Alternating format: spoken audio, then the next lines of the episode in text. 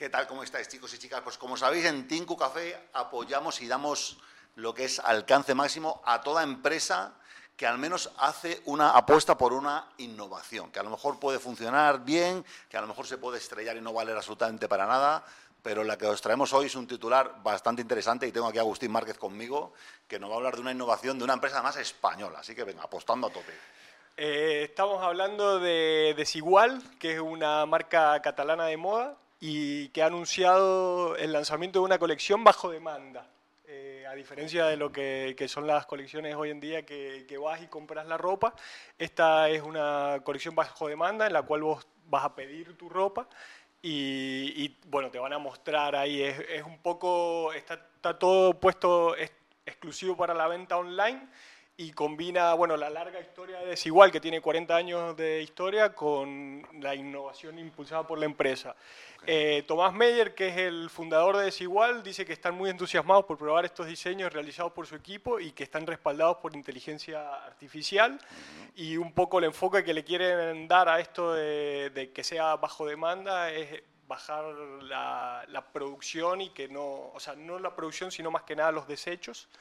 Y, bueno, eh, eh, habla de, que es una estrategia de venta exclusivamente online, como te dije, eh, y los, los artículos, para, para, adquirir los artículos, los clientes van a tener un seguimiento de esos artículos y se estima que la compra entre, o sea, desde que se hace la compra con el proceso de producción, más toda la comunicación de que se va mostrando paso a paso cómo se va produciendo esa, esa prenda, hasta que llega a tu casa tarda aproximadamente 90 días. 90 días, bueno, pero a lo mejor tienes una prenda súper única y súper personalizada. Sí, sí, sí, sí, sí, es un poco eso la idea, yo creo que lo quieren hacer por ahí un poco más exclusivo, eh, por ahí dejar de hacer ropa eh, en cantidades masivas, que después hemos visto eh, lo que genera esa cantidad de ropa masiva que, hacen eh, todas las marcas, que generan, el otro día lo estuvimos hablando acá en Tinku, el tema de ese basural en, en Chile, que es un basural de, de, ropa, de ropa que se utilizó una vez o, o las marcas no la pudieron vender y les parece más económica tirarlas a un desierto que que ponerla en sus puntos de venta. Entonces, bueno, un poco combatir esa tendencia del desecho y, tratar de, bueno, de que el cliente que quiera comprar ropa eh, conozca todo el proceso y vea cómo, cómo se fabrica la ropa y un poco mostrar el impacto que tiene que tienen el, proceso de, creación de, estas prendas. Me parece súper interesante porque yo conocí esto del on demand eh, cuando empezó Dell con los ordenadores, ¿no? que llegabas al portal y tú te podías coger el ordenador, el procesador, la carcasa, tal, y te lo hacías bajo demanda y el ordenador no se fabricaba hasta que tú hacías el último clic y pagabas. Aquí es el mismo sistema, ¿no? Sí, es el mismo sistema. Y, bueno, aprovechando la, ocasión, tenemos aquí a un experto storyteller y además autor de libros que también utiliza el pero del print, ¿no? Que es Nacho Caballero. Nacho, ¿qué tal? Muy bien, encantado de estar aquí. Cuéntanos tu experiencia con el print on demand y con las cosas bajo demanda. Bueno, em, yo creo que tres meses pueden pasar muchas cosas incluso en tu cuerpo. Te lo digo porque igual te puede dejar de valer lo que has pedido cuando llegue, depende de Operación Bikini y demás. Vamos, a pedir, vamos a pedir a, Joey que nos ponga en pantalla el, el, modelito, porque bueno, la verdad es que bueno, si hay que esperar tres meses eh, vale, entiendo que es el bolso, ¿no? No, no, en realidad ahí está, eh, muestra, no, no, no, está la colección publicada todavía, pero es, ah, una imagen hecha con inteligencia artificial, que es un poco lo que están trabajando. Ah, vale, vale, que también utilizan inteligencia artificial. Sí, sí, sí, están desarrollando todo el tema de la colección con inteligencia artificial.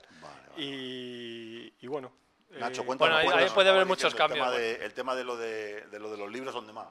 Pues a mí me parece, bueno, Amazon siempre se le acusa de que mm, la huella de carbono que tiene y demás, ella lo combate con anuncios de que invierte en, temas de sostenibilidad, pero yo los libros que tengo publicados, si tú pides uno mío, te lo imprimen en Italia, en Polonia, donde sea, y te llega a los X días, es un poco lo que estamos hablando aquí, ¿no? ¿Qué pasa? Que no lo tienes ni mañana ni pasado mañana, porque no está fabricado esperando a que tú lo pidas, sino que solo se imprime ese libro. El símil con las editoriales tradicionales, que a lo mejor eh, imprimen 2.000 ejemplares o 3.000 ejemplares, y los que no se venden, como decía Agustín, se destruyen. Al desierto de Atacama. Al desierto de Atacama. No, normalmente se lo, eh, autores que no sean demasiado conocidos se los ofrecen al autor si los quiere él, que se tiene que gastar un pastizal, o si no los destruyen directamente. Entonces, eh, si es bajo demanda y en vez de eh, que me llegue dentro de un día o de dos, me llega dentro de una semana, me parece que es razonable. Y Oye, y, y- y cuéntame, eh, el, el libro bajo demanda versus el libro digital, ¿a, a- a ti qué, qué te está funcionando mejor o qué, o qué prefiere tu- tus lectores? Pues, pues yo, yo creo que se ve, bueno, mis cifras dicen que se vende más el libro en papel que el libro online, El libro en formato digital. De hecho, hace poco salió un estudio que, bueno, esto es una de estas noticias cíclicas, ¿no? De que viene el coco, que viene el coco, que va a desaparecer el papel, y al final no, al final se vende el papel. Mm. Porque el, el tema digital, hay mucho pirateo, hay mucha gratuidad, y damos por yo doy por hecho que alguien que se compra un libro gratis o lo consigue gratis, un final no se lo lee, 99% de posibilidades de que no se lo lea jamás. Vale, vale, vale. interesante. Además, eh, si no es en un ebook, es bastante incómodo leer en Sí. una, una Hmm. pantalla, en un monitor. Sí, no, a mí, a mí me ha pasado comprármelos en digital y me ha gustado tanto el libro que luego también lo tengo, en- también lo tengo en papel. Ok. Porque al final necesitas trastear, subrayar, bueno, hablo de no ficción, ¿vale? Trabajar sobre los libros que se convierten en manuales, entonces ahí sí que creo que hay una, una opción muy interesante que siga siendo en papel. ¿Y alguna vez has comprado algo bajo demanda que no sea que no sea un libro, o otro artículo? ¿Alguna vez habéis comprado algo bajo demanda? O algo que tarde mucho en traerte. Pues, hombre, cuando compras una cama, ¿no? Ok. Yo tengo una cama mueble de diseño así súper chula que cuando la cierras se te hace un escritorio y tal, que hace virguerías. Ahí tardan un mes y medio, dos tranquilamente. Y lo compraste por internet. o sea, No, no, fue en una tienda física. Pero yo creo que tema sofás, tema camas, el mobiliario general así grande, se fabrica para ti. Bajo, de, bajo demanda. ¿Y tú, Agus? No, yo. ¿Alguna personalización de unas, de unas zapatillas? Que de recuerde, o- que recuerde, no, no, no he tenido la experiencia. Prefiero la. Que comprar Bueno, algo y que sea ya. que Los hijos se hacen bajo demanda, ¿no? Tienes que esperar nueve meses, ¿no? No, Luego no sabes lo que va a salir, pero bueno, tú en principio has echado ahí tu... De pronto Amazon eh, tiene un servicio para traer un hijo en un mes. Vamos a ver. Yo, yo no sé cómo le saldrá esto porque el tema, como vienen las nuevas generaciones con el tema de la ansiedad y todo eso, el 90 días esperar una prenda de ropa me parece muchísimo. Sí, lo que comentabas tú, Nacho, de de, de pronto eh, tener eh, 90 días te puede cambiar el cuerpo, puedes cambiar de talla, puede, O se te o puede cambiar pasar... la temporada o la o se- moda. O se te puede pasar el calentón. O se te puede- sí. También. ¿sabes? ¿No? Que- que- yo creo que aquí hay una parte, hay una parte positiva y, una, y otra no tanto. La positiva es que este tipo de iniciativas, esto es como lo de la bolsa de plástico, abren camino hacia Sí, un cambio claro. de mentalidad. Claro, claro. Que tiene bastante de postureo, pero que no olvidemos que la gente paga por lo exclusivo. Entonces, cuando tú pones una lista para, me acuerdo de, ¿cómo se llama la Clubhouse, ¿no? Esta aplicación de, Ah.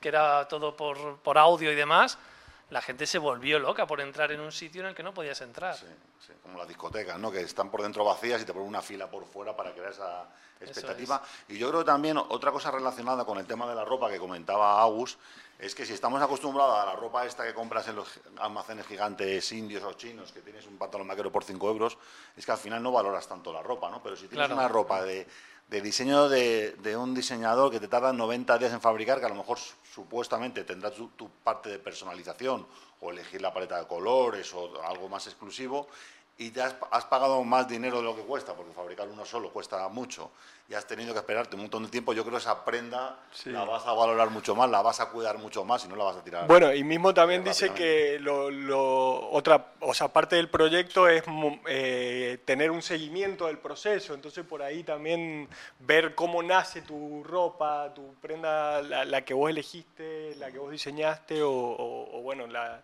la que estaba a la venta pero que personalizaron para vos, ver cómo, se, cómo es todo el proceso, por ahí sí te hace valorarla un poco más. Ok. Pero, no sé, 90 días me sigue pareciendo un montón. Hombre, igual lo, lo monetizan con, con un seguimiento con, con webcam o algo de este estilo, ¿no? Sí. Eh, con, con visualizaciones, ¿no? Todo A- es posible, A través bueno. de eso. Mira, posible, me pero- están haciendo... Pensemos también, yo que sé, hace 30 o 40 años, si tú comprabas, me, me- voy a poner, vamos, en un tipo del corte inglés, ¿no? Eh, tú podías comprar ahí y quizá tardabas más tiempo en ver a alguien con esa ropa que ahora. Claro, es verdad. Tú y yo coincidimos en marca hoy, traemos un polo de la misma marca, ¿vale? Patrocinadores. Pero ¿cuántas veces nos pasa ahora, frente a hace unos cuantos años, que tú te cruzas con alguien que lleva la misma ropa que tú? Con lo cual creo que ahí la exclusividad y sobre todo el abrir camino en la conciencia, creo que son los dos valores más positivos de esta noticia. Y que al final la gente lo adopta, ¿no? Porque si quiere, por ejemplo, comprar uno de tus libros y tiene que estar print on demand, pues no va a estar a lo mejor al día siguiente o por la tarde en tu casa, pero te esperas una semana y de pronto tiene más ansiedad de, oye, venga, Exacto. ya mirarme una entrevista de Nacho Caballero o uno de sus speech aquí en redes sociales o una participación suya en Tinku Café y así voy abriendo boca, ¿no? Eso es, eso es. Cuéntanos el título de tu último libro. Mi último libro se llama, se titula Tu vida cuenta. Tu vida cuenta, ok. Y Sí. es eh, enfocado a storytelling, ¿no? Enfocado a que protagonices tu vida de una vez y que la- el- tu entorno deje de decidir por ti Ok. y que tengas una vida que merezca un, un buen speech el día de tu funeral. Qué bueno. Que pues sea ahí nos- grandioso. ese Ahí nos speech. quedamos la, la nota y os pondremos el enlace en el artículo para que la gente que quiera Estupendo. Ahí tiene, ahí tiene. Bueno, pues nada, chicos, seguimos en Tico Café. Nos vemos en un minutito. Chao, chao.